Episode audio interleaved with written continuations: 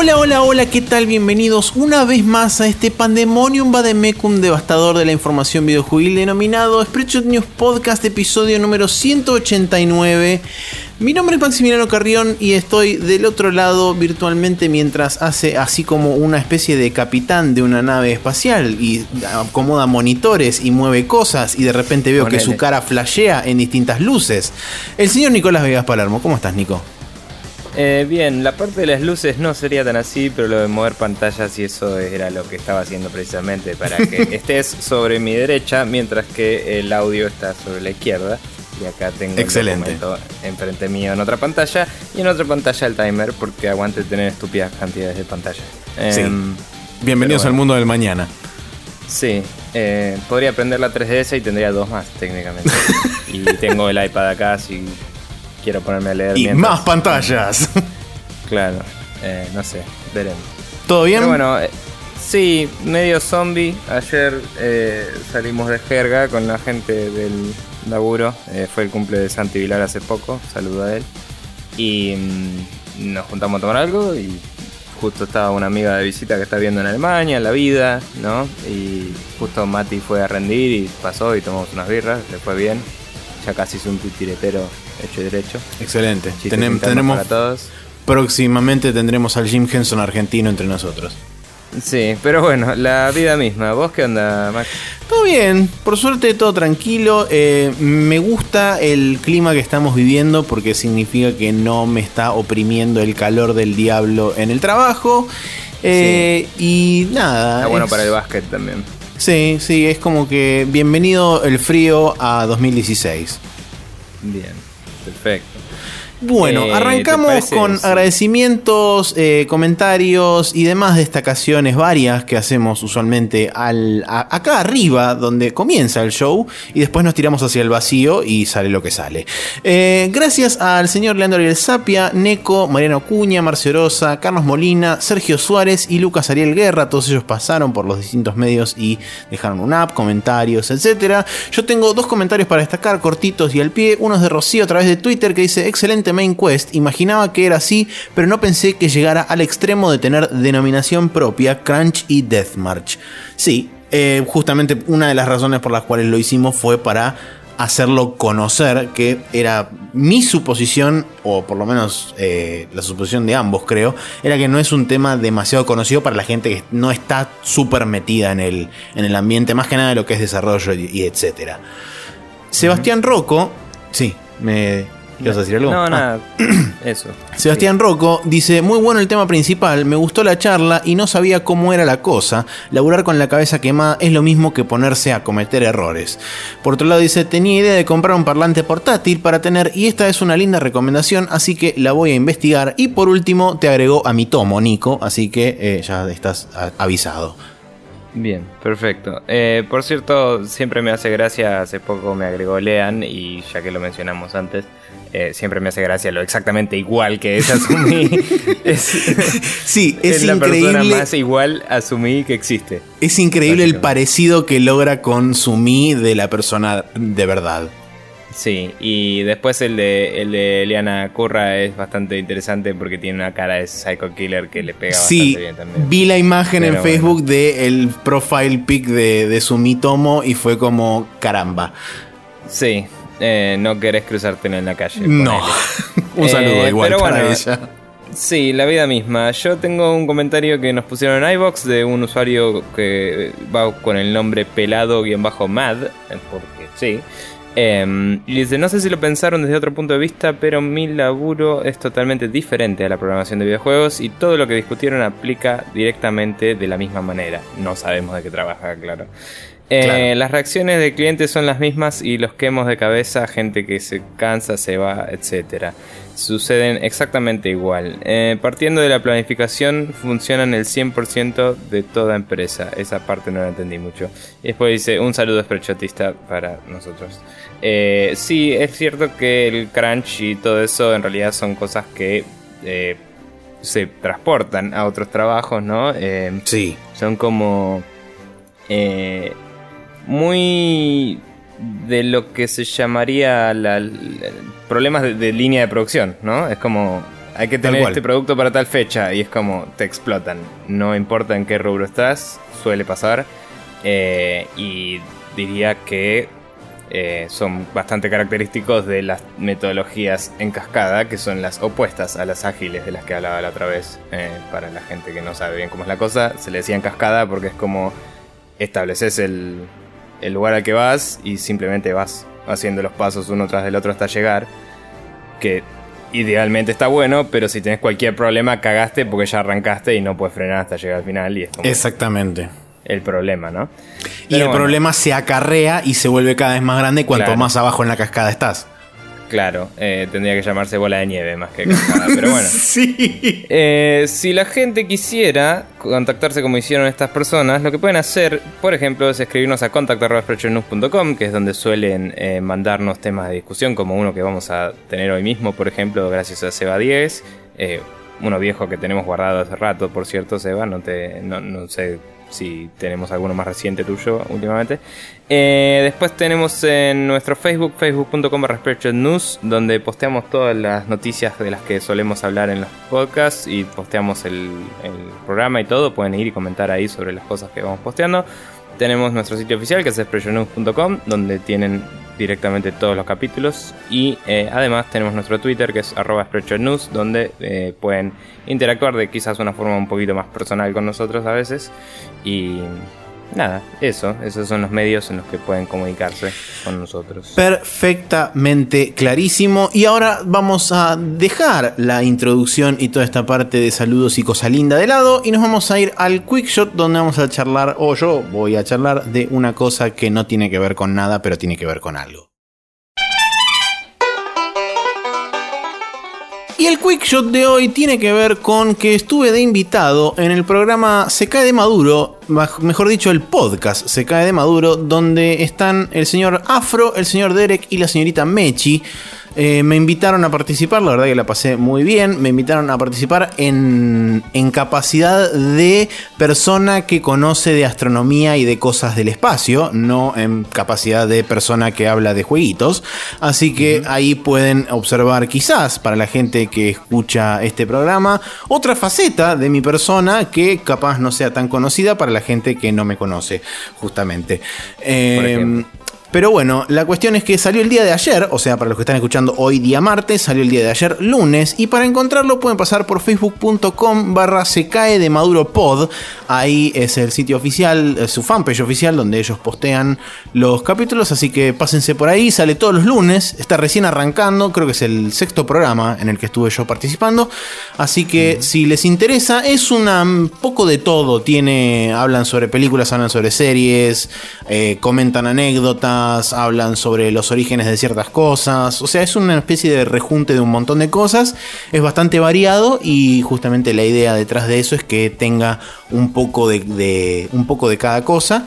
Así que bueno, eh, ya saben, se cae de Maduro todos los lunes, pasen por se cae de Maduro Pod en Facebook y se lo bajan. Sí, yo lo tengo pendiente de escucharlo, la verdad. Eh, como me colgué con todos los podcasts de los McElroys, es como que me estoy clavando horas y horas de pelotudeces y diversión. sí, eh, suele ocurrir. Pero, pero nada, tengo pensado eh, ponerme a escucharlo porque había un par de temas que estuvieron hablando que me habían resultado interesantes por lo que vi. Y nada, veremos qué onda, pero bien por ti de andar visitando y esparciendo la palabra universal del universo. Exacto. Bien. Así que bien, eso es todo. Nos vamos a ir ahora sí a hablar un poquito de qué es lo que estuvimos jugando esta semana.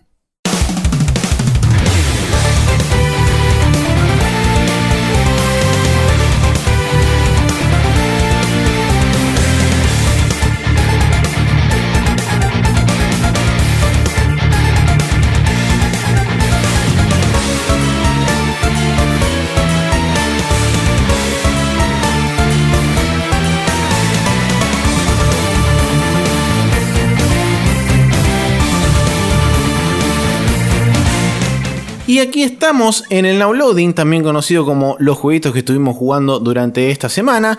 Y hoy se resume a tres ítems en nuestro listado documentístico de, la así que cosa nos guía y nos lleva. Eh, adelante. Sí. Eh, jueguitos. La eh, cosa que el hombre quiere. No, mentira. Eh, jueguitos. Eso que pasa mientras uno vive. Claro, estuve jugando Republic un poco más, terminé el primer capítulo de 5, creo que el running time fue como dos horas y pico en total, em, lo terminé poco antes de, de, hoy grabar acá, o sea, lo jugué y después cociné, leí un poco y estamos acá grabando. Así que lo único que puedo decir es que desde la última vez que estaba jugando, eh, que estaba en busca del upgrade que te permite acceder a la biblioteca, entre comillas. Claro. Eh, hice todo eso, llegué hasta la parte del final, cinemática, me la dejó picando así súper zarpado, muy, muy bueno el corte me pareció. Eh, me resulta que hacia el final del primer capítulo se nota que es como estás terminando el tutorial y se vuelve copado en serio, porque al principio me había parecido un poco tedioso. Eh, sobre todo porque es como que te va destrabando las mecánicas de a poco, eh, principalmente para que entiendas bien cómo esquivar a los guardias y eso, pero es como que el, pepper spray que los deshabilita un poco. Eh, es como que al principio son medio escasos y después te empiezan a regalar todo el tiempo. Y eh, ahora tengo también el coso para stunear, que puedes noquear uno para siempre. El taser, sí. Todo el juego, digamos. Eh, en teoría. Eh, entonces eso es como ya te da otras, otra confianza en poder superar los obstáculos, ¿viste? A veces hay un lugar que es particularmente tedioso pasarlo, entonces sí, bueno, este lo bajo y listo. Sí. puedes pasar. solo lo usé una vez el taser porque había una parte que salís de... Después de apagar el generador, salís por el ducto si, si es que tenés el destornillador. Sí. Y apenas salí ese tipo hay un chabón que te ve, básicamente. Me pareció una zona. Eh, o sea, podés no ser visto, pero la cámara está puesta en ese lugar en particular, en un ángulo en el que es difícil de entender. Eh, creo que es la única cámara que complica el gameplay con la que me crucé. Hay muchas que son un poco complicadas, pero es a propósito. En este caso, esta fue la única que se dio un evento en el que yo no tuve el control de la situación. Claro, pero lo que tiene de bueno también el juego es que vos en los ángulos de cámara complicados siempre tenés la posibilidad de poner el, modo, el modo pausa, que es el, modo místico, y ir saltando entre, entre distintas cámaras y podés lograr un ángulo de visión más o menos coherente con lo que estás buscando. Pero pero este caso sí es particular porque a mí me pasó exactamente lo mismo. ¿eh? Cuando salí del ah. tubo fue tipo, la puta madre. Sí, porque esta cámara está justo como al lado de una ventana. Entonces vos ves el interior de una habitación y ves justo el exterior. Pero es como que eh, desde el ángulo en el que estás no ves eh, cuál es el rango de visión del guardia hacia adentro. Y si cambias a la cámara de afuera no vas a ver a Hope. Tipo, porque está cubierta por la pared. Exacto. ese es un ángulo medio choto. También me gustó que hubo una parte en la que me mandé que. Eh, que me pareció muy astuta. De. Eh, había como algo que me indicaba que Hope podía doblar e ir para un lugar, pero no había ninguna cámara ahí. Entonces yo no podía seguirla y no le podía decir que vaya para allá. Y se nota que es como un lugar al que no puedo acceder por ahora al menos. O sea, quizás hay que prender alguna cámara o algo, no sé. Eh, o quizás fue un engaño vil y descarado, pero digamos, en el mapa había como un rincón que no puedo acceder para nada. Eh, esto era volviendo ya por el lado de las habitaciones de los chicos. Em, sí. Hay como un rincón en una parte, creo, no me acuerdo si era en el comedor o en dónde, pero vos entrás, creo que sí, en el comedor. Entrás al comedor, viste que vas hasta el fondo, agarrás el taser y volvés. Sí. Ahí antes de la salida hay como un rinconcito que en el mapa figura y todo, pero no, lo puedes acceder porque no hay una cámara ahí. Sí. Eh, Creo que al final yo seguí de largo y nunca entré, pero me, me, no, suena. No puedes decirle que entre, porque no, no te da el ángulo para hacerle clic. O sea, claro, no sé, como el recoveco. A lo que voy es que creo que ese lugar lo terminé pasando de largo porque es como que no encontré eh, o mejor dicho, me olvidé de pasar de vuelta y revisar por ahí una vez que había avanzado mm. un poco más en el juego. Eh, y después hay, hay ciertos puntos en el capítulo, creo que es el capítulo 3, que cerca de la mitad del capítulo te dice, a partir de este momento todo lo que hagas O sea, todo lo que hiciste para atrás no vas a poder acceder más. O, sea, es como hay como un corte. Así que el juego te lo avisa por si vos querés hacer backtracking y buscar más cosas y qué sé yo. O sea, te lo va avisando como en, distintas etapas porque eso lo hace un par de veces el juego. Está bueno que te lo avisen. Sí. Em, nada, la verdad es que como te decía, me pareció que el final fue la mejor parte del capítulo 1, así que espero Están muy bien hechos los cliffhangers. Es una de las cosas que más me gustó. Sí, sí, pero no, solo eso, digo, también el hecho de que ya tenía el dominio de las mecánicas y. Ah, claro, bueno, sí. Ya tenía un acceso superior, digamos, eh, al punto de que te dan la voice print de la mina y decís, uh, ahora puedo acceder a estos otros lugares. Empieza ese factor, digamos, de. Más gameplay, menos tutorial. abriendo más puertas. Y claro, y es como más de exploración y menos de. Si querés pasar a este guardia, anda por la derecha. Y es tipo, andate a la puta que te parió. Los huevos de eso. sí, sí, em, De hecho, en un momento, cuando tenía el taser, pasé de nuevo por el primer guardia que tenés que darle con el pepper spray, que está diseñado a propósito para ser re molesto. Y tenía solo dos tasers, entonces dije, voy a... De hecho, ahí puedes agarrar un tercer taser. Y dije, me lo voy a guardar por las dudas. Entonces lo que hice fue, cuando el chabón pasó, me metí rápido en un armario, el chabón pasa de nuevo y salgo del armario y sigo. Como que lo, usé de exclusa el armario para entrar así. Y con eso me ahorré un, un, taser que terminé usando en ese exacto guardia cuando salí del lugar y me vio. Pero bueno. Y a otro de otra forma hubieras estado dos. fui corriendo a la mierda. Pero sí, sí, tal cual. Eh, pero bueno, nada, la verdad es que está muy bueno. Eh, lo único que sí imagino que voy a poder llegar rápido de nuevo ahí, pero había un lugar donde vendían una habilidad que en ningún otro lugar la vendían, que es cuando el chabón te aconseja. Yo te sugeriría que compres una habilidad acá antes de seguir. Y no tenía plata para eso porque ya me había comprado varias. Y me da paja, tipo, que era en la otra punta. Entonces tengo que volver a recorrer todo si quiero llegar hasta ¿Te acordás el nombre de la habilidad o qué era lo que hacía? Era la de arriba a la izquierda, eh, no me acuerdo cuál era. No era ni la de las cartas, ni la de los teléfonos, ni la de los guardias de distraer, ni la de la paz. Era otra, una de las otras dos. Es eh, porque después tenés, se te habilitan más habilidades y eventualmente creo que terminás teniendo todas. Por lo menos mm. a, mí me pareció que estaba bastante completo el roster de habilidades, así que sí, quizás se repite más adelante hacia el final del capítulo me alcanzaba, digamos, toda la platita para comprármela y ya me compré la mayoría del resto de las que estaban. Y es solo el primer capítulo, así que imagino que va a haber más, pero eh, era una que solo estaba disponible en ese lugar y nada, me pareció como medio pedor. O sea, entiendo que seguro la historia me va a llevar de nuevo para ahí. Pero bueno, e-, es el lugar donde pasas a través de la del pasadizo cuando jugás con los cuadros. Ah, eh, sí.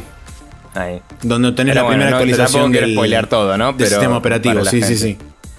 Pero nada, y es como que a pesar de que nunca terminé el Resident Evil y eso, veo todos los homenajes en todos lados y los comprendo y los, y los eh, incorporo, ¿no? Es tipo, está bueno. Tipo, el chabón que te dice, What are you buying? Y tipo, la, la, máquina de escribir en el, en el safe room de, del chabón este revolucionario.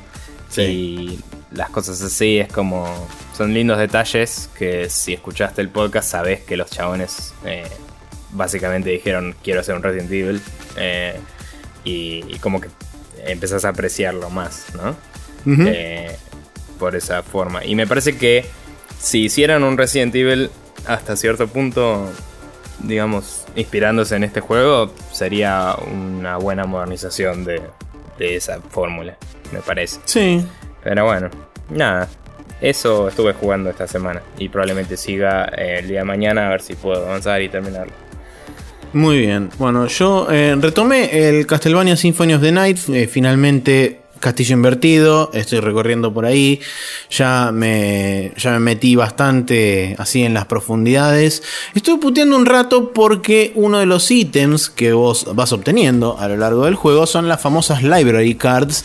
Y yo no tenía realmente mucha idea de qué era lo que hacían. Dije, capaz que esto lo que hace es darme un ítem de la biblioteca random. O sea, viste el viejo con el que hablas y le compras ítems. Mm. Bueno, yo dije, capaz que activándolo me da un ítem random. Y estabas en la loma del culo. resulta que te teletransporta al castillo eh, normal y te teletransporta justo adelante de la habitación del viejo. Y yo estaba en el castillo invertido, en la concha del pato, lejos de todo, lejos de una save room, lejos de un teletransportador, lejos de todo. Y fue como, ah, o sea que ahora tengo que volver hasta allá donde estaba la puta madre que lo parió.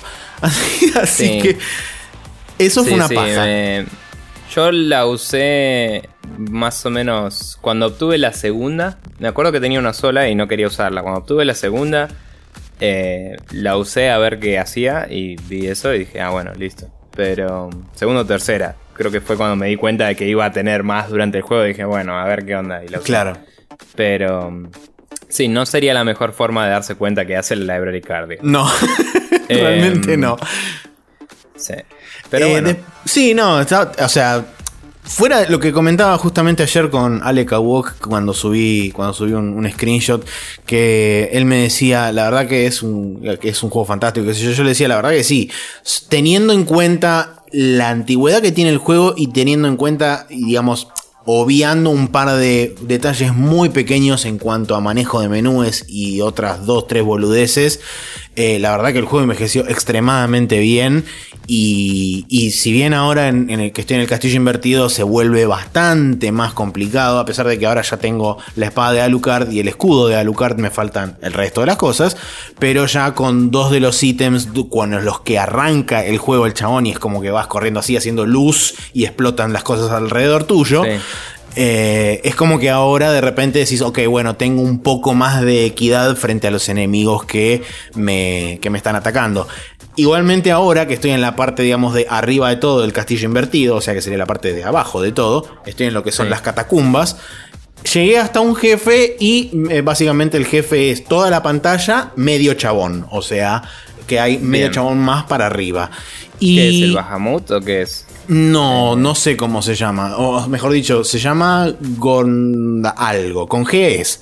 Pero la cuestión es que es un bicho enorme, gigantesco, y te tira bolitas de oscuridad que te sacan un montón de vida, y te tira rayitos que también te sacan un montón de vida. Entonces, lo enfrenté por primera vez, por supuesto me hizo chota, entonces dije, no, me voy a ir para otro lado, voy a investigar por el otro lado del castillo y después dentro, después dentro de un rato vuelvo a ver si estoy un poco mejor en condiciones para poder enfrentármelo con un poco más de papa encima. Así que ahora estoy volviendo todo el camino hasta encontrar un lugar más o menos un poco más arriba, cosa de poder cruzar para el otro lado del castillo y este, empezar a investigar toda la, toda la segunda área. Pero la verdad puedes usar la library card. claro, o puedo usar la library card y directamente de la, de la biblioteca volver para el otro lado. Cosa que no se me ocurrió en su momento. Está bien, estaba a mitad de camino de un lugar y del otro. O sea, como que no tenía nada definido en la cabeza. Tampoco había llegado hasta el bicho este gigante. Pero bueno, la verdad que la, la, estoy pasando mal y bien a la vez en el castillo invertido. Eh, y es algo totalmente nuevo porque la primera vez que lo jugué cuando logré llegar al castillo invertido y empecé el castillo invertido y dije, no, no quiero. Eh, y ahora es como que le estoy tomando, lo estoy tomando con más paciencia. Cosa que justamente me lleva a lo que lo otro que estuve jugando, que es el Old Hunter. No sé por qué puse The Old Hunters, porque claramente no era así, era con la O, ahí está. The Old Hunters, el DLC del Bloodborne. Eh, el objetivo inicial es terminarlo antes de la salida del Dark Souls 3 que ocurre este martes. Estaría complicándose más de lo debido, justamente por la final de dicho DLC, a pesar de que el jefe anterior también es flor de hijo de puta. O sea, es como que van escalando en nivel de hijaputes a partir de María en adelante. Porque María es una forra de mierda, pero la pelea está buenísima. Así que hay que hacer la salvedad. El jefe siguiente, que viene después de María, es un forro hijo de puta, pero que además tiene como 78 fases y subfases y este, tira como bolas de carne venenosas y después dispara rayos y los rayos arrasan toda la pantalla y es tipo, hijo de puta, ¿qué mierda querés que haga? Y después, cuando matas a este Chobi, te enfrentas al primer, o sea, mejor dicho, al jefe que está tipo saliendo, ni bien llegas al DLC, haces tipo 10 pasos, matas 3 bichos y hay un jefe que ese jefe no está activo durante todo el DLC. Pero una vez que matas a todos los, a todos los otros jefes y haces todo el recorrido, este chabón se activa y eh, ahí es donde empieza el problema porque es un bicho muy forro. Y estuvimos con Pablo Chabón justamente hoy, hace un rato, a la mañana, intentando ganarle y de las no sé, creo que fueron seis o siete veces que intentamos. Lo máximo que logramos hacer fue dejarlo en un cuarto de vida. Así que estamos, eh, estamos progresando lento, pero estamos haciendo progreso. Espero. Em, él ya lo había ganado. Ese... Él sí, él ya lo ganó. Eh, ¿Cómo? No sé, pero eh, ya lo ganó. Con algún chino. Seguro. Muy probablemente haya sido con ayuda de varios chinos, no solo uno, porque creo que esto mm. requiere un Asian level un poquito superior. Pero la verdad que fuera de eso, hay dos cosas que quiero destacar en líneas generales del DLC. Me gusta mucho en líneas generales, a pesar de que los puteo un montón, me gusta mucho en líneas generales cómo están planteadas las boss battles, que tienen como stages dependiendo de la cantidad de vida que tiene el, que tiene el jefe. Algo que me parece que va a ser utilizado bastante, eh, bastante asiduamente en el Dark Souls 3, me da la impresión. Hay otra de las cosas que tiene es que las armas nuevas que agregaron en el, DLC, como son todas las armas configurables como tiene el Bloodborne, son muy ingeniosas y están muy buenas y son copadas de usar, cosa que uno usualmente en este tipo de juegos cuando encuentra su arma predilecta es como que se casa con esa arma. Y un poco el Bloodborne también te lleva a eso por el hecho de los materiales que necesitas para la actualización de las armas son dentro de todo escasos y no te permiten brancharte mucho y ir actualizando muchas armas a la vez. En este, en el DLC, la ventaja que tuvo es que agregaron esos materiales de actualización para las armas, además de que te proporcionaron de armas nuevas. Y las armas nuevas realmente están copadas y son tan copadas de usar. Eh, y entonces justamente por eso me encuentro ahora debatiéndome si empiezo a subir otra arma más. O sea, ya tendría tres armas. Eh, no a nivel máximo. A nivel máximo solamente tengo una, que es el, el máximo es más 10. Pero tengo, por ejemplo, la eh, la, sierra que es tipo una, un, palo con la sierra arriba. esa la tengo más 7. Eh, o sea que me faltarían 3 puntos más para subirla. Y ahora encontré otra que es una especie de, espada que es un, pinche, pero que se convierte en una hoz. O sea, extendiendo el mango de la espada, el pinche gira 90 grados y queda extendido hacia adelante. Entonces se transforma en una especie de hoz. Y está muy buena porque cuando pegas con eso hace mierda todo. Además de que estaguereas al enemigo. O sea que te da mucha más ventaja. Así que estoy considerando seriamente empezar a actualizar ese pinche también. Bien, eh, Eso, eso es todo.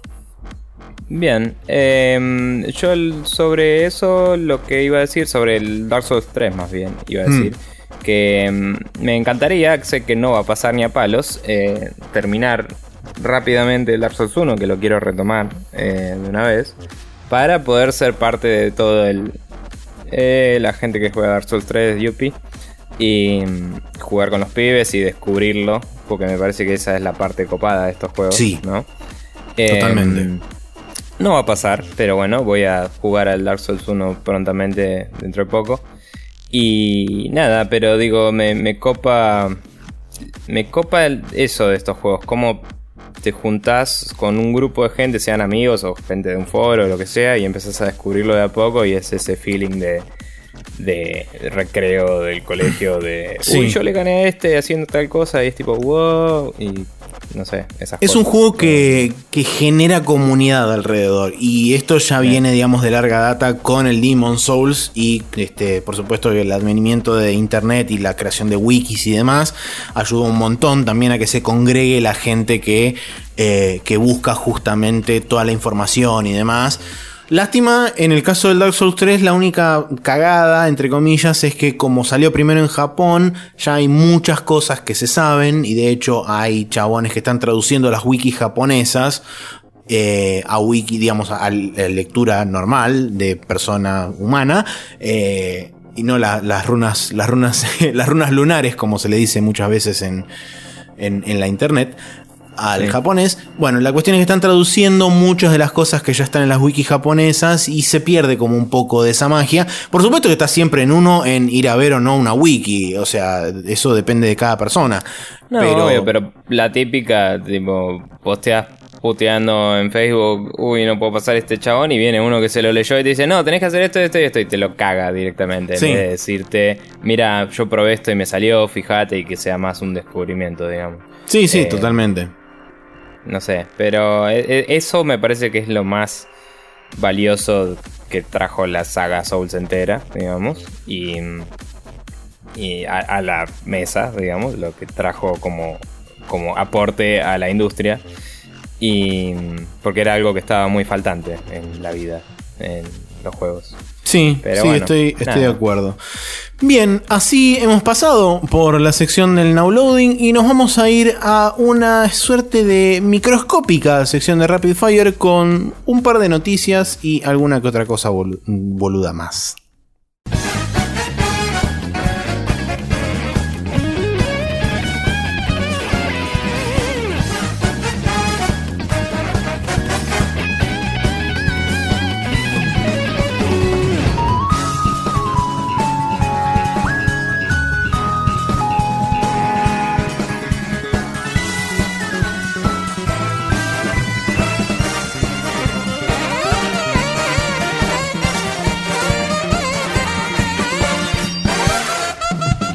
Y aquí estamos en el Rapid Fire, donde vamos a comentar brevemente algunas de las noticias, que son en realidad tres, así que vamos a comentar brevemente tres noticias.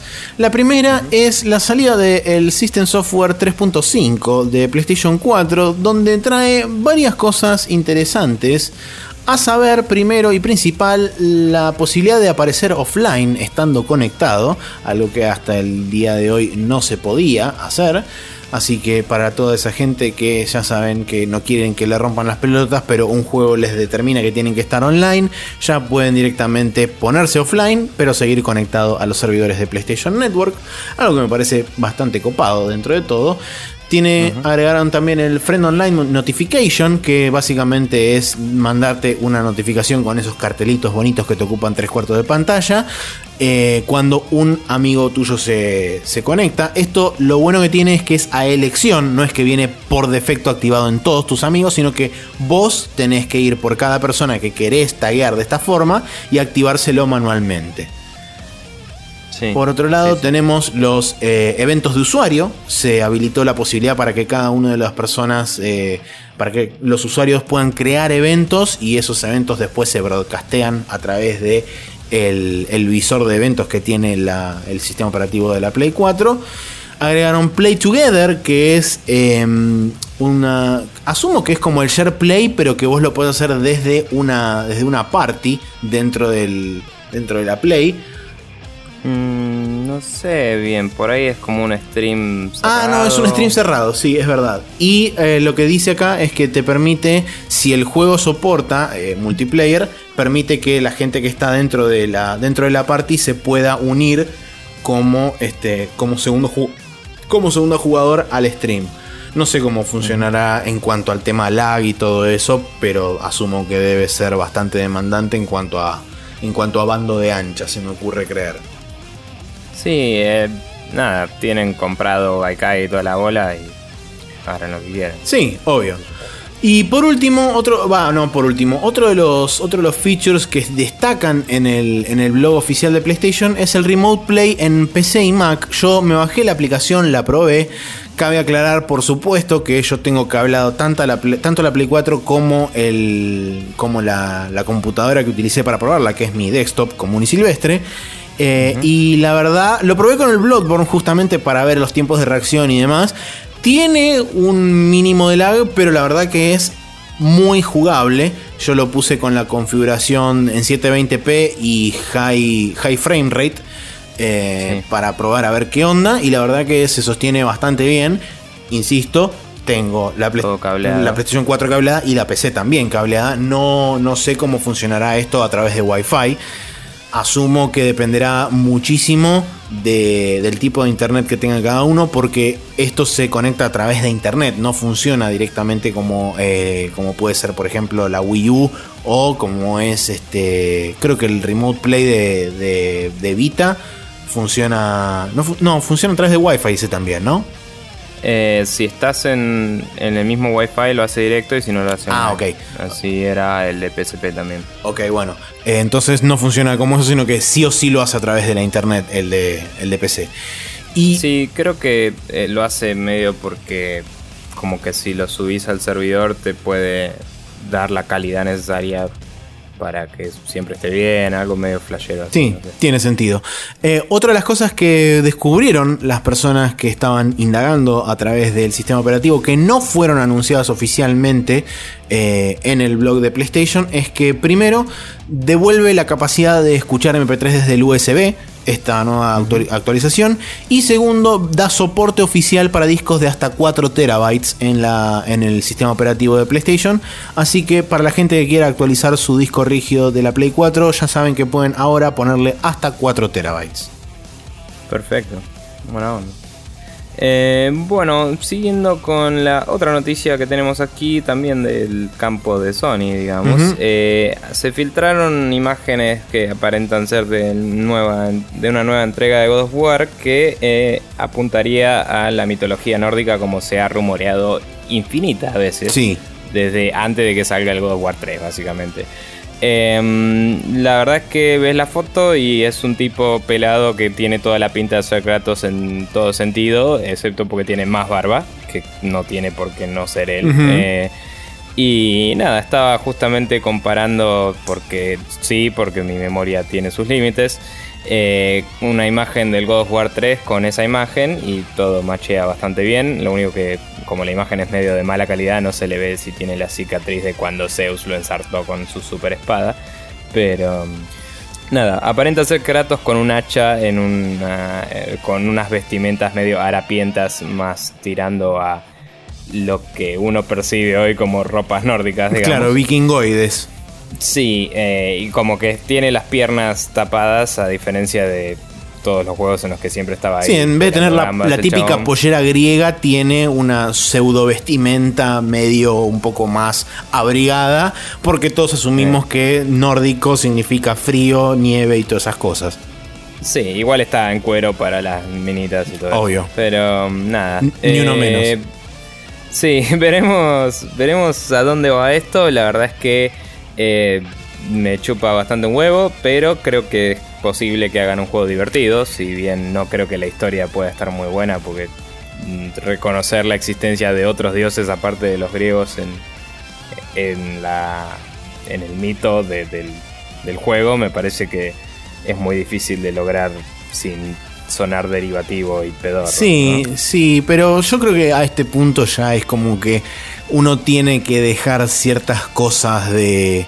O sea, desde el momento en que los chabones se empezaron a tirar fruta con el tema de los dioses y qué sé yo, que empezaron a, meter dioses a lo estúpido y tipo había cosas que tranquilamente se podían obviar o que no tenían demasiado sentido, sobre todo en el último of War, la Ascension, es como... El 3, eh, sí, fue el más flojo en varios aspectos, sobre todo en la historia, diría. Sí.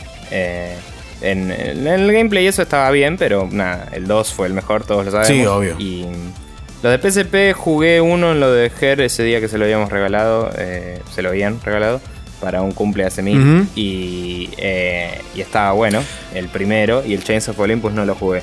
El Chains of Olympus es el primero, el segundo es este Ghost of Sparta. Ghost of, sí, perdón, ese no lo jugué. Pero nada, la verdad es que la saga está muy bien, lo que a mí me molesta es que nunca hubo un indicio de que existan otros dioses más allá de los griegos, entonces es como que eso es lo que más me molesta. Si eso lo logran resolver bien y el juego está bueno, será un buen God of War, y si no, será un mal God of War o será un buen juego que no merece ser un God of War o algo así. Exacto. Pero bueno. Bien, eh, la próxima noticia es que CCP, los creadores del EVE Online, anuncian que EVE Valkyrie llegará a HTC Vive este año, porque si recordarán todos, hasta el momento estaba únicamente anunciado para Oculus Rift y eventualmente para PlayStation VR. Ahora la, casa eh, islandesa salió a decir que eh, Elite Valkyrie va a tener soporte para el HTC Vive en algún momento de 2016, todavía no se sabe exactamente cuándo, Pero eh, está, digamos, la, confirmación oficial de que van a poder jugarlo todas aquellas personas que tengan su eh, Room Scale VR disponible ya para estar haciendo cosas locas y eh, asumo que siendo súper felices en, en otro mundo que no es este. Sí, no sé qué onda con lo que había, con el trato de exclusividad que había con Oculus, que habrá pasado si habrá sido roto hace un tiempo, si tenía unas condiciones que tenían huecos y por eso lo pueden hacer sin problema. La verdad que no, eh. no te sabría decir. Yo en ningún momento recuerdo haber leído que fuera exclusivo de Oculus. Eh, se había medio anunciado así y después resultó que iba a salir para el de PlayStation también, entonces decís, bueno, es otra plataforma, puede ser. Eh, pero es cierto, nunca, nunca supe que hubiera un papel firmado, digamos. recuerdo anuncio de exclusividad, pero... Sí, capaz fue medio así como de palabra eh, y no... Quizás se cayó el trato. Sí, también puede ser perfectamente cuando posible. Lo compró Facebook, quizás se renegocian esas cosas, viste, no sé cómo funciona el asunto y por ahí dijeron, ¿sabes qué? Métete en el orto. y, o algo así, qué sé yo. Sí, es perfectamente posible. Pero bueno, la última noticia, porque esa, esta no se la esperaban, ¿eh? dijimos tres y en el final eran cuatro. Eh, la última noticia tiene que ver con ese ser que viaja desde las estrellas así y suele eh, circunvalar todo el espacio mismo y el tiempo también, ¿por qué no? Porque es el espacio-tiempo donde vivimos y estamos. El héroe de los niños, los adolescentes, los adultos, los ancianos y, ¿por qué no también los muertos? Porque ellos también tienen derecho a soñar a pesar de que ya no pueden.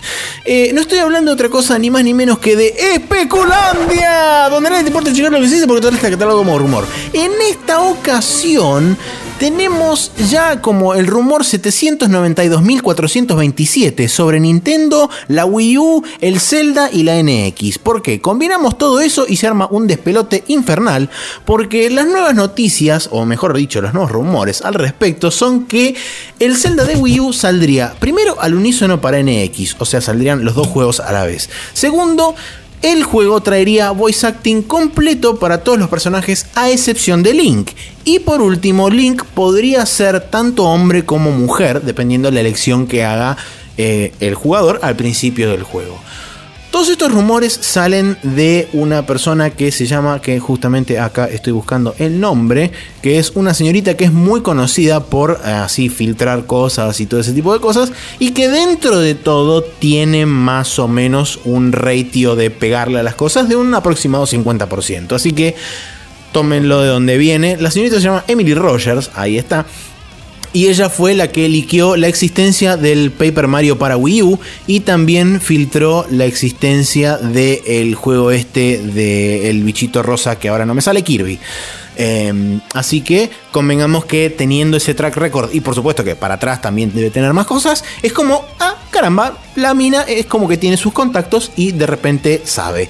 Entonces, por supuesto, siempre tómenlo con un grano de sal, como se dice en el idioma anglo, eh, y no, no le den demasiada pelota hasta que no tengan el juego en sus manos y lo puedan probar por ustedes mismos. Pero así está la cosa en el mundo de Nintendo.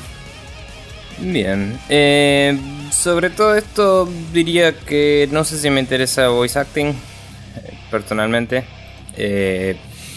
O sea, genuinamente con todo el texto, la cantidad pelotuda de texto que tienen los celdas hace años, eh, no tengo ganas de tener que esperar a que alguien lo diga todo eso. Tipo, y te diga, apretá para usar la espada que usaste en todos los cunchudos juegos anteriores y ya te expliqué como 70 veces antes. Tipo, no tengo ganas de eso. Prefiero que hagan y me tiene un párrafo y lo tipeo rápido y listo. Porque además, como persona que me gusta meterme en los juegos y eso, me pesa más esquipear un diálogo cuando está actuado que cuando no. Sí, sí, estoy totalmente de acuerdo en eso. E, es el, mismo problema que pasaba cuando en el... ¿Qué era? Había un juego que... No me acuerdo si fue en el Mass Effect o qué, pero como que había gente que se quejaba de que por tener voice acting tenía que leer la línea de texto. Eh, a la velocidad que el actor la estaba diciendo cliquearla y después el actor la iba a decir de nuevo y es tipo como que era una especie de cosa rara y por eso en el Mass Effect eh, lo hacían como una versión resumida de que ibas a decir. Creo, creo que era el Dragon Age original, el Dragon Age Origins, si no me equivoco. Sí, puede ser, pero no sé. Nada, la vida misma. Es como. Eh, no me interesa que la gente hable en Zelda. La gente que lo pide todo el tiempo no la entiendo personalmente. Pero bueno. Eh, el resto, nada, me parece todo bien. Un poco que el, poder elegir el sexo me parece más pedorro que, que me digan, ¿sabes qué? Este link es mujer y listo. Eh, tipo, no tengo problema con el factor ni una menos, pero me parece que el, tendrías que tener un personaje canónico en una saga de juegos que trata sobre una historia que se repite y una, una y otra vez. Es tipo, me parece que tendría mucho más efecto si me decís, esta encarnación de Link nació mujer porque sí, y está la historia de Link mujer, y es otra cosa, ¿entendés? Sí. Eh, narrativamente, digo. Pero bueno. Sí, a mí personalmente no, o sea, yo tampoco estoy muy así como como invested en la, en la franquicia en general, porque solamente jugué un par de celdas. Pero la verdad que a mí, en lo personal, nada de esto me jode particularmente. Sí puedo entender que en caso de no estar bien hecho el tema del voice acting y de esquipear el diálogo y qué sé yo, sí se puede tornar extremadamente molesto muy rápido, sobre todo en un Zelda. Así que, en principio, digamos como que les doy el beneficio de la duda, pero a sabiendas de que es muy fácil cagarla en este tipo de juegos. Eh, con este tipo de, decisiones del el hecho de un personaje hablando y que el texto aparezca abajo. Eh, el tema de sincronización, de poder esquipear, cómo haces con las líneas, cortás el diálogo y, esquipeas al siguiente, ese tipo de cosas es complicado de manejar. Entonces, les doy el beneficio de la duda hasta ahí. Sí, hay que ver. Aparte hay que ver qué onda las voces en inglés. Porque También ese es, otro el tema. Juego que decís, estaría bueno jugarlo en japonés y va a tener voces. Y de, última tengo el tono de voz y no entiendo una garcha, entonces estoy en la misma que antes cuando hablaban Shiverish para mí. Y todo bien. Claro. Pero bueno. Em, no sé, nada, no, es como que no me emocionan esos anuncios, tampoco me super perturban, pero es como, eh, hace un buen Zelda y no me rompe los juegos. Pero rumores. Exacto. Calendario para la semana que viene, el martes 12 de abril tenemos el Dark Souls 3 que va a chupar la vida de Maxi y tantos otros. Sí. Eh, sale para Windows, PlayStation 4 y Xbox One en el mismo día. Eh, Ratchet and Clank para PlayStation 4, esta es la re, mm, el reboot, digamos, de la saga de Ratchet and Clank. Creo que es remake del primer juego que está eh, también utilizado en la película. Sí, pero reimaginaron varias cosas. Ah, entonces, eh, no, es, no es un remaster. Sería un reboot o un re. whatever. Eso. Eh, pero lo están haciendo de cero, no, no es que están usando los diseños y, niveles originales, sino que rediseñaron los niveles, le agregaron armas. Claro. Eh, un reimagining. Algunas armas. Claro, y ahora se va a aparecer más el estilo artístico y todo al de la película y van a usar cutscenes eh, con la misma calidad de la película, no sé si inclusive de la película en el juego. Pero bueno, whatever. Eh, Ratchet Clank para PlayStation 4 sale también el 12. Después tenemos el Stories, The Path of Destinies para Windows y PlayStation 4. Eh, que no tengo idea qué es. Yo tampoco. Tenemos The Park para PlayStation 4, misma respuesta. Eh, creo que ese es un survival así medio de terror, medio loco, que pasa en un ah. parque de diversiones abandonado o algo por el estilo. Ok, un post Minecraft. Eh, sí, pero de miedito. Etcétera. Claro. Eh, tipo de Forest, pero de parque. Exacto. jueves 14 tenemos el Code of Princess para Windows PC, que es el juego que, para quien quizás se escuchó hace mucho tiempo cuando lo mencioné, salió en 3DS y era un beat'em up así de japoneses y japonesas con poca ropa y voces muy estridentes y molestas. Em, después está el Fantasmal para Windows PC también, que imagino que es de miedito. Probablemente. el viernes. Sí, el viernes 15 tenemos el Bravely Second End Layer para 3DS, eh, que es la segunda parte del Bravely Default. Va, la secuela de Bravely Default. Eh, el lunes 18 tenemos el Danganronpa 2 Goodbye Despair para Windows PC, también conocido como el Lagarompa. Correcto. Y el Hyper Devotion Noir eh, Goddess Black Heart para Windows PC, que claramente es un JRPG seguro. Sí, exactamente. Pero la concha de la lora, de dónde, tipo, así como está el Video Game Name Generator, tiene que haber uno de JRPGs y le tienen que estar dando a lo loco. Muy probablemente. No puede ser, boludo. No puede ser. Pero bueno. Sí.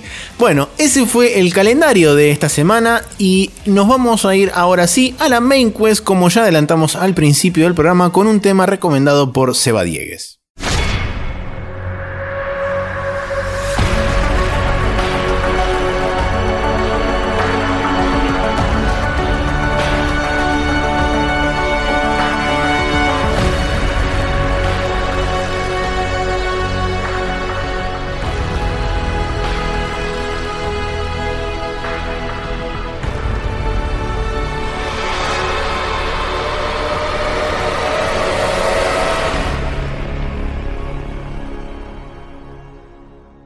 Y aquí estamos en la main quest donde tenemos un tema para charlar que nos recomendó Seba Diegues. De vuelta, si ustedes tienen ganas de mandarnos un tema de discusión o tienen preguntas para hacernos o quieren que nosotros debatamos sobre algún tema en particular o a ustedes les surge decir, che, ¿qué onda esto? Me gustaría que nos informen más sobre esto o qué piensan sobre tal cosa, pueden mandarnos a las líneas de contacto que ya dimos, contacto News, facebook.com eh, barra News o spreadshotnews.com nos pueden mandar ahí preguntas y todo lo demás y nosotros lo vamos a ir acomodando a medida que podamos y lo vamos a ir charlando dentro del podcast. En este caso, Seba Diegues nos mandó un artículo de Game Development. Eh, que dice algo así como qué son los juegos incrementales y por qué son divertidos. Y la premisa muy chiquitita que nos mandó nos dijo, estaría bueno que hablen de la psicología de la adicción y este tipo de juegos que te mainfuquea o digamos que juega con la ansiedad natural de uno. Y la verdad que el artículo plantea bastante cómo es que este tipo de juegos incrementales, mal llamados en algunos casos idle games, eh, este tipo de juegos incrementales se mete bastante profundamente en la psiquis del ser humano y es como que em, activa centros puntuales de que tienen están muy cercanos a lo que es el tema de el cerebro primitivo del ser humano porque habla sobre el tema de eh, el acaparamiento que tiene que ver con la, con la subsistencia y el, el, miedo a la pérdida que tiene que ver tanto con justamente la subsistencia como con el hecho de perder algo que es tuyo o que es cercano a vos. Entonces, en ese sentido, los juegos, este tipo de juegos es como que personalmente creo que caminan por una línea muy fina que si está, digamos, un poquitito mal utilizado puede llevar a cosas bastante más complicadas. No sé a vos qué te pareció o qué impresión te dio después de haber leído el artículo. Em, para, ejemplificar un poco, me parece que por ahí, para la gente que nos escucha, conviene primero tirar un par de nombres de juegos para que entiendan de cuáles estamos hablando. Sí, perdón, sí, tenés razón. Por ejemplo, eh, los más recientes ejemplos que hay son cosas como el Cookie Clicker y em, ese tipo de juegos que cliqueas cosas y los dejas andando y después tenés números más grandes, ¿no? Esa es la, la premisa, gira alrededor de los juegos que eh, tienen números que se van incrementando y estés vos activamente participando de ellos o no y cómo eso te satisface a pesar de que va un poco en contra de nuestra concepción de lo que es un juego. De eso trata el artículo en general. Pero eh, además habla de los orígenes de estos juegos, viniendo como desde los MMOs, que eran juegos que tenían que mantenerte eh, en un estado de adicción para que vos sigas pagando. Correcto. Y que después pasó por los social games como el Farmville y todo eso, que te hacían estas cosas de la energía y no sé qué, y de que tenías que ir a cultivar las cosas porque si no las agarrabas después no podías producir más, entonces eh, si no entrabas a cada rato al juego como que desperdiciabas. Exactamente. Y te hablaba de eso, te hablaba no solo de eh, acumular eh, recursos, sino de el no perder recursos, ¿no? como esas son las dos cosas que juega con tu cerebro. Sí, es el tire y afloje constante, digamos, eh, del juego. El hecho de darte lo suficiente como para que vos no sientas que cuando estás, entre comillas, gastando o perdiendo recursos, no sientas realmente eso como una pérdida, sino que lo sientas más como que es algo que estás necesariamente dejando de lado para poder ganar más a futuro. Una inversión. Exactamente, sí. Igual nada, eso justamente se lo atribuye a juegos como el Cookie Clicker, diciendo como algo como que, como que lo usan como un atenuante, como algo positivo, lo dice. Porque mientras tanto dice que juegos como el Farmville y todos estos juegos móvil que tratan de explotar eso, eh, es como que tienen que jugar con ambas variables para que te sientas en pérdida y te veas obligado a entrar eh, al juego para eh, mejorar esa producción o vaciar ese lugar que se te llenó. Totalmente. Para que se pueda volver a llenar de nuevo y esas cosas que te lo vuelven como una tarea eh, que tenés que hacer todos los días, em, nada, la verdad es que como decías, esto se puede volver medio abusivo. justamente diría que los ejemplos más grandes son los juegos, entre comillas, free to play que todos conocemos. Eh, pero también es como que se pueden usar estas mecánicas para dar em, incentivos a la gente a volver al juego de una forma menos invasiva, ¿no? La línea siempre es muy delgada, la gente tiene distintos niveles de adicción a las cosas y es difícil de medir, pero digamos, el... Es la típica, el otro día alguien había posteado en Facebook eh, que entró al League of Legends después de semanas y el League of Legends le regaló algo. Mariano Acuña fue. Sí, es cierto. Y creo que el Dota hace lo mismo, otros juegos free to play lo hacen también cada tanto. Eh, por ahí en el Hearthstone eh, puede que te den, tienes todas las daily quests y eso que te permiten eh, ganar un montón de oro de una si no jugás hace mil y necesitas recursos para poder, digamos, volver a entrar en la movida. tenés las daily quests, las weekly quests, todo eso que está bien. Si vos no jugaste por días, por ahí te perdiste potenciales rewards en el medio. Pero apenas volvés ya puedes empezar de nuevo. Y algunos de esos juegos hasta permite que se te acumulen varias daily quests. Entonces, si no juegas en tres días, por ahí en un día puedes cumplir las quests de todos esos días o algo así.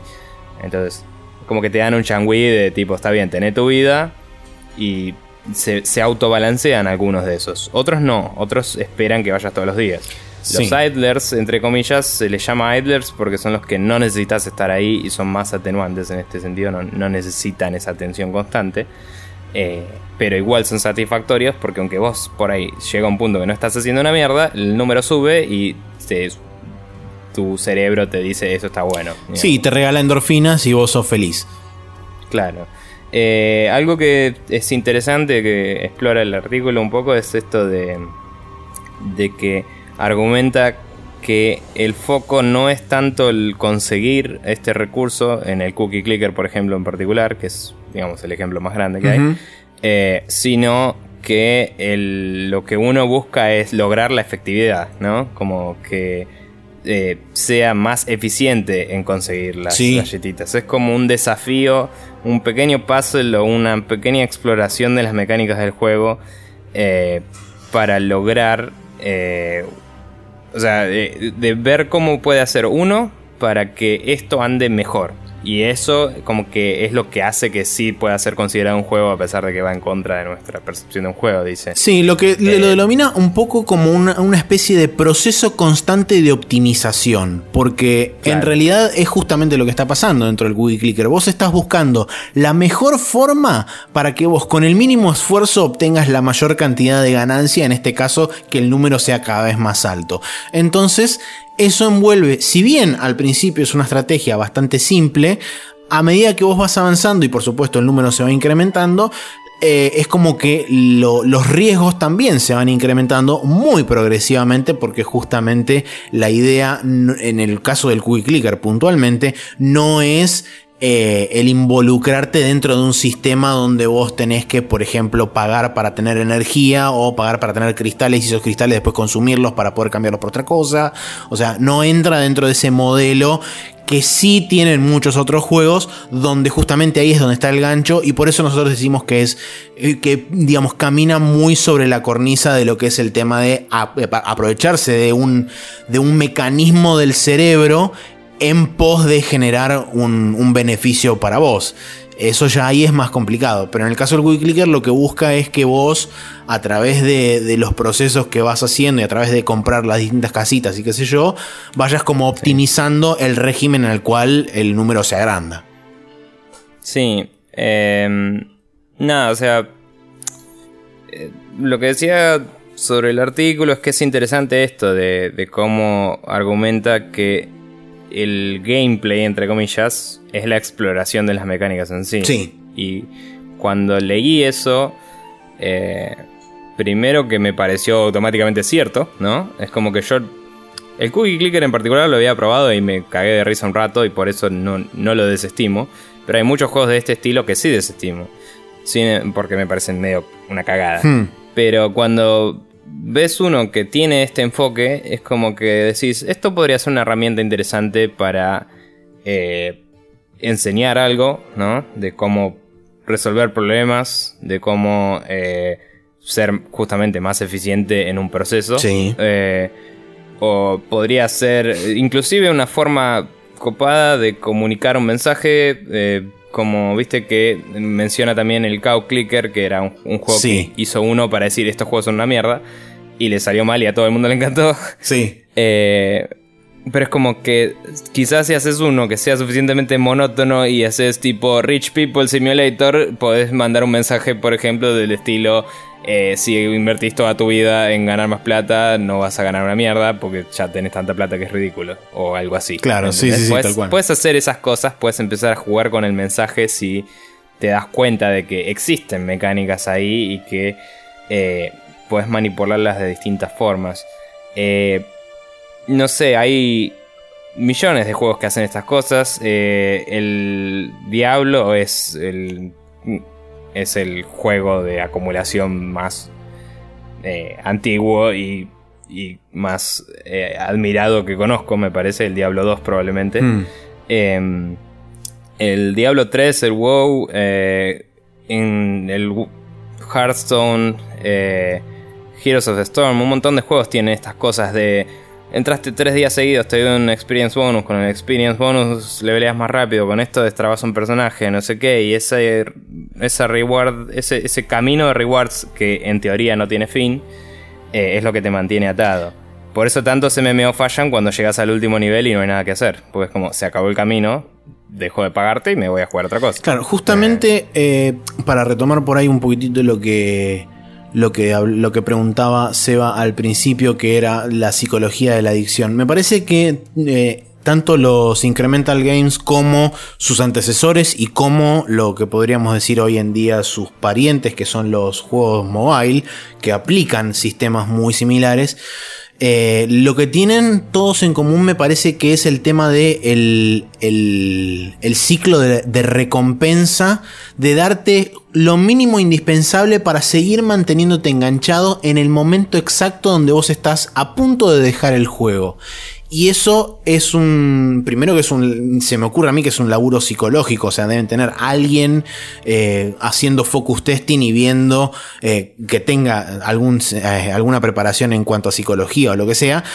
viendo cuál es el punto, digamos, de quiebre donde la gente deja de perder la atención, donde la gente guarda el teléfono, donde la gente, no sé, cierra el wow, algo así para decir, bueno, ok, nosotros tenemos que darle esa pequeña inyección de atención o esa pequeña recompensa a la persona para poder engancharla por un ciclo más. Y ese ciclo más se convierte en 2, se convierte en 3, se convierte en 5, se convierte en 20. Algo similar me parece que sucede, quizá no tiene tanto que ver desde el punto de vista de este tipo de juegos, pero sí me parece que es la mecánica, eh, digamos, psicológica es similar. En los juegos por turnos, eh, tipo Civilization y todo ese tipo de, ese, tipo de juegos, ¿por qué se le llama la famosa de un turno más?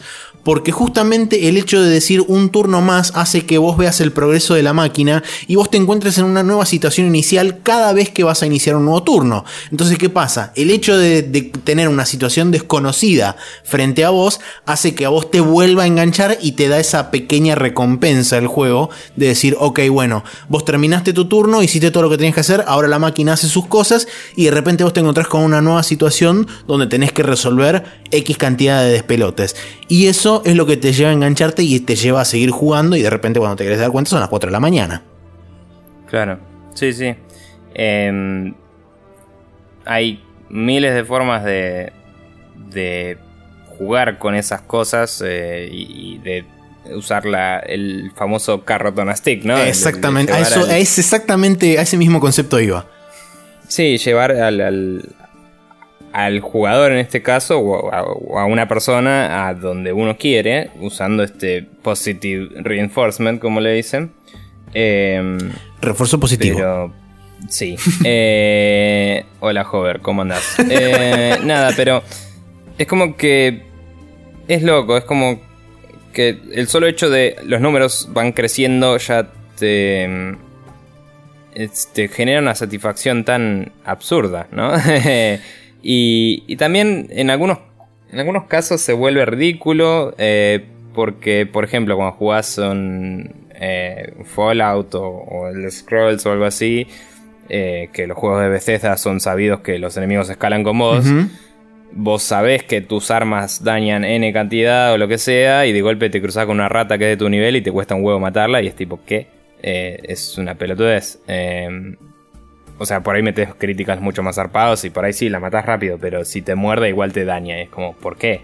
Eh, entonces es como que la relación de los números con el gameplay y todo siempre tiene que tener una, una dirección bien establecida. Sí, y si está, si está bien soportado desde el lado de lo visual y desde lo artístico, también es como que eso lleva todavía un empuje mayor. Porque, por ejemplo, como vos comentabas en los RPGs, cuando vos tenés una, una demostración muy visual de lo poderoso que sos, caso puntual, volvés a un área inicial y de un golpe haces literalmente explotar un enemigo, es tipo, ¡Sí! Soy lo más grande del mundo. Y eso también genera una, una recompensa a nivel, me parece, primitivo dentro de, la cabeza de cada uno, del hecho de decir, soy lo más, lo más grosso que hay en este planeta. Y eso también ayuda justamente a generar el gancho de justamente poder seguir jugando y tener a la persona enganchada. Sí, sí. Em, pero bueno, eh, la verdad es que no. Eh, me gustó mucho el, artículo por esto que te digo de que lo, explora juegos que tenemos encasillados como juegos de no hacer nada eh, de una forma en la que no la. Eh, quizás a nivel subconsciente lo vi cuando jugué un par de estos, pero nunca me puse a analizarlos, lo cual diría que es poco característico porque suelo analizar los juegos que juego, pero. Mm, Pasa que estos juegos es como que son eh, en líneas generales por el público gamer, podríamos, y eso ponerlo entre comillas, son juegos bastante bastardeados y, bastante basuriados. Es como que se los considera de segunda o tercera línea. Y cuando realmente no debería ser así, o sea, yo me da culpa y también lo digo, o sea, cuando me hablan de juegos de mobile digo, no, no, no, no me hable de esas cosas, pero más por ahí, digamos, el tono suena mal, pero en realidad lo que, lo que yo personalmente quiero decir es que a mí particularmente no me interesan. Está bueno leer este tipo de cosas porque a uno le traen eh, le traen, digamos, todo este tipo de cosas adelante, se lo ponen y uno le tiene que prestar atención. Y realmente se ven, se ven cosas, si bien por un lado ves cosas nefastas, como eh, el típico, eh, justamente una nota que había leído hace un par de días, que el gamer mobile promedio, o el gamer de mobile promedio gasta 85 dólares en un juego mobile. Y ese tipo de cosas son las que a uno le hacen que se le estruje el pecho y diga la puta madre que lo parió, nos vamos a morir todos. Em, pero está bueno que también hay juegos que hacen cosas interesantes y cosas copadas dentro de este ámbito. Y está bueno ver que, tienen un laburo real detrás y que tienen, digamos, todo este tema de la psicología, de cómo piensan los chabones en armar todas las mecánicas para que el jugador esté enganchado y todo ese tipo de cosas. Y es interesante leerlo también. Sí, sí, la verdad que sí. Y. Mm, eh, Tenía algo más para decir sobre esto, pero mi cerebro está blanqueando zarpado, así que no estaría pasando. Eso. Bueno, de última yo doy em, así como una especie de cierre para mí, eh, y después de última vos cerrás con lo que tengas para decir y tu cierre.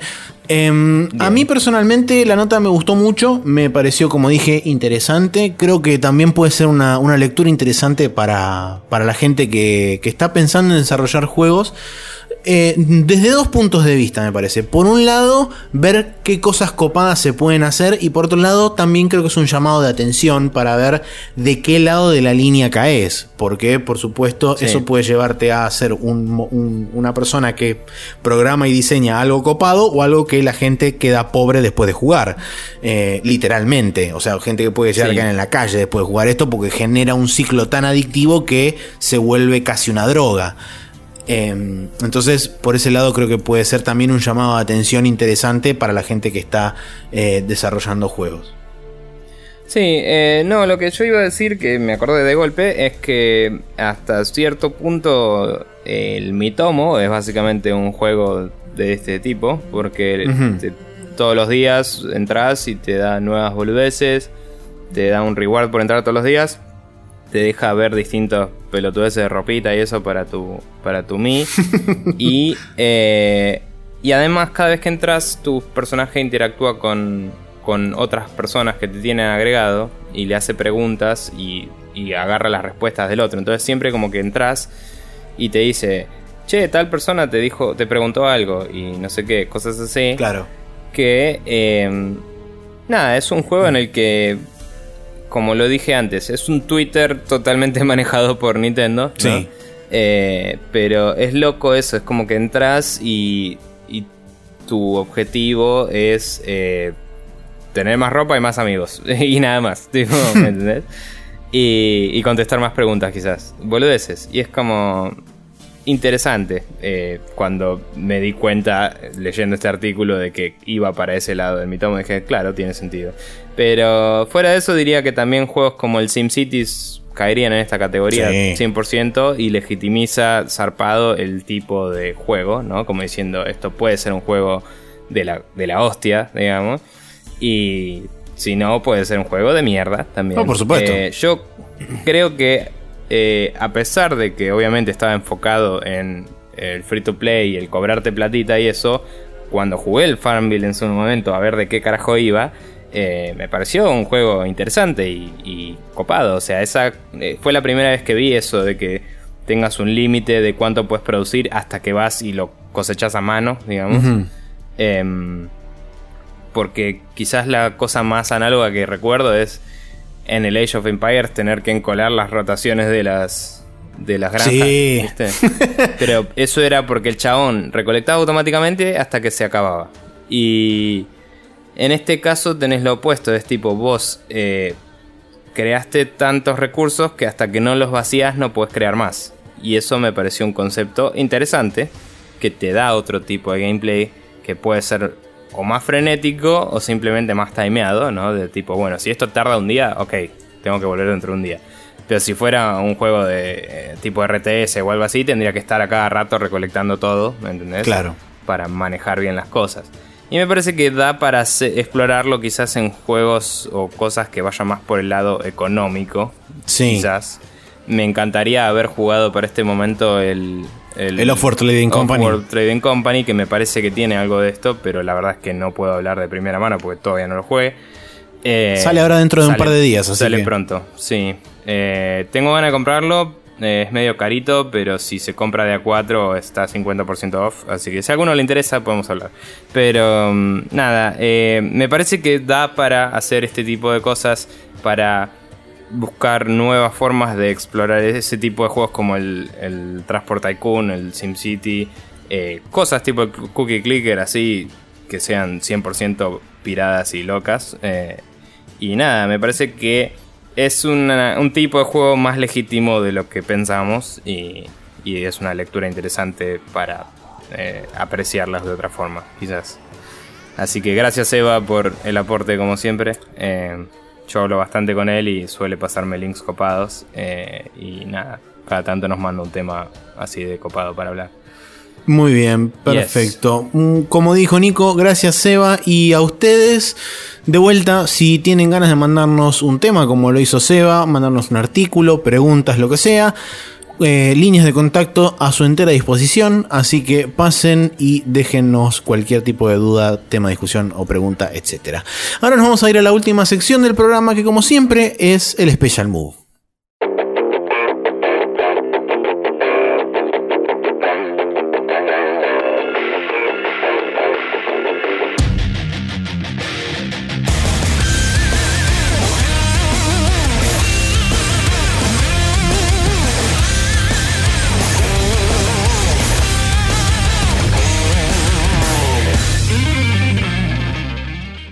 Último, en este programa, el Special Move, donde recomendamos cosas y tenemos cosas para recomendar, justamente. Sí, señor. Nico estaba en la otra habitación, más o menos. Eh, un toque, no, estaba poniendo a cargar el celular que estaba a punto de implotar. Bien. Pero bueno, eh, recomendaciones. Yo tengo una en esta ocasión que puse dos links. Eh, es básicamente otra cosa de esta movida del retro new wave. en este caso un, un, artista o performer o lo que quiera llamarse. No sé si es un chabón, si es una banda o qué que se llama Wave Shaper. Em, básicamente puse los títulos de tres discos que estuve escuchando en la semana, que se llaman Exploration 84, de hecho no sé por qué puse 85, Exploration 84. Eh, después otro que se llama Retro Future y otro que se llama Solar Drifter. Y como podrás imaginar, Maxi, con esos nombres y eh, ese número de 84 es todos los 80s en tu cara y aguante todo. Está muy bien eh, pongo una playlist que dice ser de los greatest hits en YouTube y después puse el link del artista en Spotify donde pueden escuchar todo lo del chabón o banda o lo que sea. Eh, y nada, está la verdad muy bueno, sintetizadores a pleno porque aguante todo y te invito Maxi a que si escuchas algo y te gusta que lo pongas en el capítulo y al final. será debidamente escuchado y si se considera apropiado, será debidamente adosado al final de este capítulo. Bien. Yo, por mi cuenta, tengo una sola recomendación que es Science Combat. Y arranca la musiquita del Mortal Kombat. Porque, si ustedes recordarán, hace un tiempo habían salido unos bocetos, unos GIFs y unos conceptos de, por ejemplo, Albert Einstein, Stephen Hawking, Marie Curie, eh, este señor Charles Darwin, Isaac Newton, etcétera, que estaban haciendo como movimientos de un juego de peleas. Resulta que la gente que hizo esos conceptos es una gente brasilera y terminó haciendo el juego en Unity. Así que para toda la gente que quiera disfrutar de científicos cagándose a trompadas, pueden pasar por el link que les voy a dejar en el Special Move. Tengan en cuenta, por supuesto, que esto no es un Street Fighter, no es un Mortal Kombat, no es un King of Fighters. O sea, va a ser, por supuesto, bastante simple la cosa. Pero como divertimento y para pasar un rato el tiempo y cagarse un rato de risa está más que bien. Así que eh, les dejo el Science Combat para que disfruten de sus científicos preferidos cagándose a trompadas. Eh, yo ya estoy jugando con Tesla acá contra Newton y está bastante bien el asunto. Pero bueno, nada, aguanta la electricidad y la tienen todos adentro. Eh, si la gente quiere suscribirse a nuestro podcast, puede hacerlo buscando Spreadshot News en lugares como Evox, que es i latina b corta o x.com, o en iTunes, el store conocido de la manzanita. Eh, o si no, si prefieren usar algún otro medio de RCS o podcastismos, pueden directamente copiar nuestro feed que es spreadshotnews.com barra podcast y eh, pegarlo en ese gestor de preferencia y ahí se suscribirían a nosotros y obtendrían el capítulo, acabo de ganar la pelea, eh, obtendrían el capítulo correspondiente a la semana todos los días martes a las 0.30 horas, cerré el juego para no distraerme más, bien. eh, y así recibir nuestra podcastividad. Eh, después tenemos también nuestro canal de YouTube, que es youtube.com TV, donde pueden seguir las desventuras de el XCOM 2, en las cuales estamos ahí peleando contra extraterrestres varios y chabones no tan extraterrestres, de hecho. Eh, pero mm, tampoco muy terrestres que digamos. Y eh, la vida se desenvuelve con turno, turno, turno a turno, un montón de, números y daños y... Y porcentajes acción copadas. Sí, eh, la verdad que está muy bueno las escenas de acción que tiene el, XCOM 2 comparado con el 1. Sí. Eh, la Unreal Engine 4 se va un toque a la goma. Voy a dar em, una, una, previa, voy a hacer un anuncio especial para toda la gente que estaba preguntándose si iba a haber un First Blood del Dark Souls 3. Va a haber un First Blood del, del Dark Souls 3, así que probablemente me vean morir y putear y carajear y todo ese tipo de cosas dentro de un par de semanas en Expression News TV. Perfecto. Y bueno, después de eso también tenemos nuestro eh, Twitter eh, amigo, hermano, primo, cercano, whatever, que es la regla de Guybrush, que es arroba. Em, así como el pirata homónimo, eh, en la regla de Guybrush, la idea es comunicar al mundo los juegos de menos de 20 dólares para la consola PC, que no es una consola, em, y básicamente que uno puede acceder a estos juegos bonitos y baratos y buenos, eh, que nunca me sale bien el orden de esa cosa, pues siempre arranco por buenos, digo por... Eh, ¿Entendiste? No importa. Em, nada, si eh, es, la idea es esparcir la alegría, así que síganla en Twitter, eh, avísenle cuando eh, les parece que hay un juego que vale la pena destacar y lo retuitearemos desde ahí. Y si quieren tener acceso a la cuenta y comunicar a las huestes de la internet sobre algún juego en particular cada tanto, pueden pedirnos acceso y consideramos dárselos, así colaboran con este pequeño proyecto que la verdad que deberíamos mover más, pero nada, se hace lo que se puede. La vida continúa en la internet. Como dice eh, el señor Malcolm de Jurassic Park, Life always finds a way. Así que eh, con esas palabras de sabiduría nos despedimos hasta la semana que viene. Eh, esperamos que hayan disfrutado de este podcast y yo me procedo a este así como suicidar incontables veces contra un bicho de fuego para ver si puedo o no de una puta vez ganarle al forro este de mierda del bicho puto y así de una vez por todas terminar con el DLC del Bloodborne y ya quedar listo para morir una y otra vez y putear otros bichos en otro ambiente, pero este es más medieval y fantasioso, con seguramente gente gigante, personas que te tiran fuego, te empujan por los cosos y te caes para abajo y, te morís y y todas esas cosas. Sí, perfecto. Y hay un perro.